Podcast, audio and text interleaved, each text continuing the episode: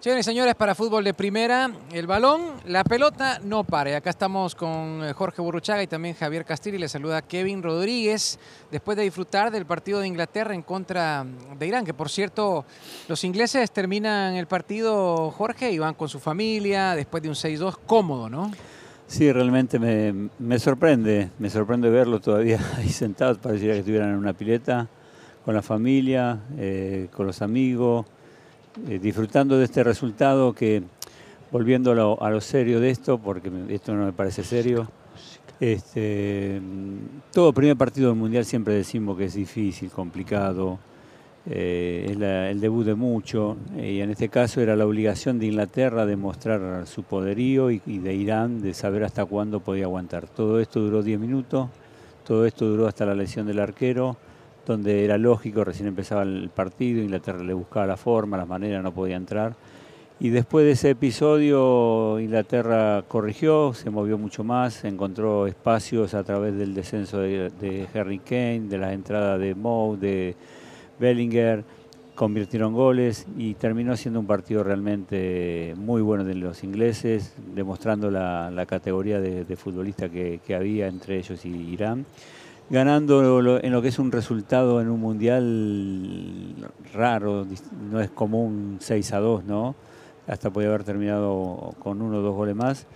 Y ganan ese primer partido que, vuelvo a decir, es el más difícil por haberlo vivido, el que te saca ahora, en este caso los ingleses, los nervios, la ventaja, y se, esperan a lo que va a ser dos partidos totalmente distintos con Estados Unidos y Gales. Claro, sí, y eso justamente lo que tú mencionas, Jorge, eh, le quiero preguntar a, Javier. Ambos han tenido la, dicha, la oportunidad, eh, cada quien en lo suyo, de estar en Copas del Mundo. Y esa primera oportunidad para mostrarse, ya sea también para el caso de los árbitros, Javier, también dice mucho, ¿no? Porque va marcando el camino de lo que puede determinar su rumbo en la, Copa del Mundo para el árbitro. Sí, por supuesto que sí. En este caso para Klaus también, porque no solamente es el debut, puede ser la despedida, ¿no? Este, aparte por, una cuestión de edad. Eh, ya no le da como para estar este, tirando manteca al techo y desperdiciar oportunidades. Y hoy la tuvo en su debut. Y como vulgarmente aquellos que lo conocemos nos tiene acostumbrado con sus arbitrajes en Copa Libertadores de América, más allá de los antecedentes brasileros, eh, no me gustó, no me gustó para nada el arbitraje porque eh, no solamente a los cuatro minutos y con la complicidad de Leodán González y de Julio Bascuñán que estuvieron en el bar, no, no se sancionó un penal, un claro penal en contra de Maguire que con ambos brazos lo abrazaron en el aire y lo hicieron caer, sino que eh, luego sobrevino un, choque entre el arquero con, eh, con un jugador y al reanudarse el juego, después de una larga demora, comenzó a mostrar eh, claras señales de desconcentración, ¿no? incurriendo en, en su intención de dar ventajas en, situaciones que eran realmente totalmente desfavorables, en este caso para Irán, cuando en la medialuna del área inglesa le cometieron una falta y él otorga la ventaja y la, la pelota salió disparada para la línea lateral y luego tuvo que cortar el juego a favor de Irán por un tiro libre sobre la línea lateral cuando tendría que haber cortado y no había mejor ventaja que el tiro libre eh, frente al área. Después, minutos más, más tarde, eh, eh, le vuelven a cometer una falta a un jugador de Irán, Klaus se lleva el silbato a la boca e inexplicablemente no, no cobró, no cobró para nada. Y sobrevino un contraataque del equipo inglés que terminó en tiro de esquina con la consiguiente protesta de todos los jugadores iraníes. Es decir, sus dudas, sus actitudes totalmente erráticas fueron eh, generando una protesta y una desconfianza en el arbitraje. No construyó la credibilidad necesaria. Y bueno, eh, obviamente el desarrollo del segundo tiempo lo ayudó por el, por el resultado, naturalmente, porque se hizo mucho más flojo.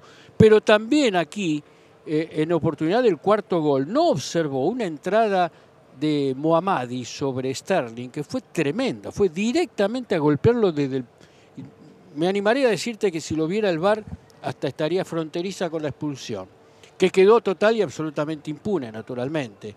Y luego eh, se fue a prestar atención al saque lateral cuando se estaban agarrando en el corazón del área cuando lo llaman luego por el tema del penal, Del para, penal Irán, para Irán, ¿sí? el último. Bien, y como bien me apuntó acá Jorgito Bruchaga, eh, el jugador tendría que haber sido amonestado, el jugador que tomó, jaló de la camiseta, eh, que, eh, es decir, penal. tiene que ser amonestado. Bueno, omitió esa equivocación. En un mundial, estos errores son inaceptables. Es por eso que yo concluyo diciendo que no me gustó el arbitraje.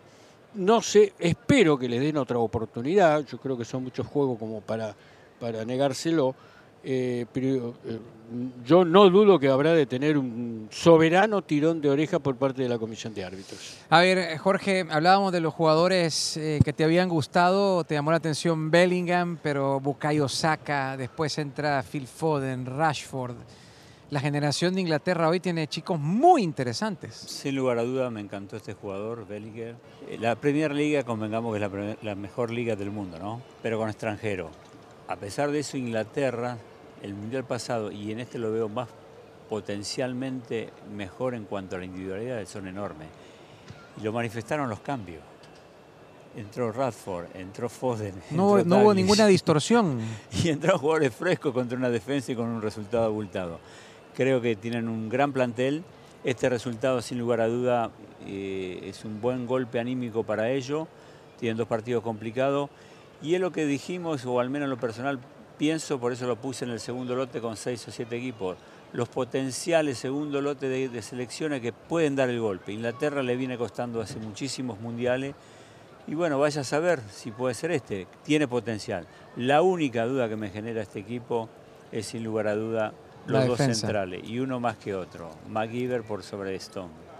Sí, definitivamente es donde tiene que ajustar un poco las tuercas el, el- el equipo de, de Southgate. La defensa eh, la vimos dejando espacios, Es que con, muy con- endeble, ¿no? es que contra otro tipo de equipo que juega a igualdad de condición y con espacio, porque va a tener jugadores rápidos y desequilibrantes, como lo puede tener Gales, como lo puede tener eh, Estados Unidos, como puede tener otras selecciones si avanza, los va a dañar y bastante.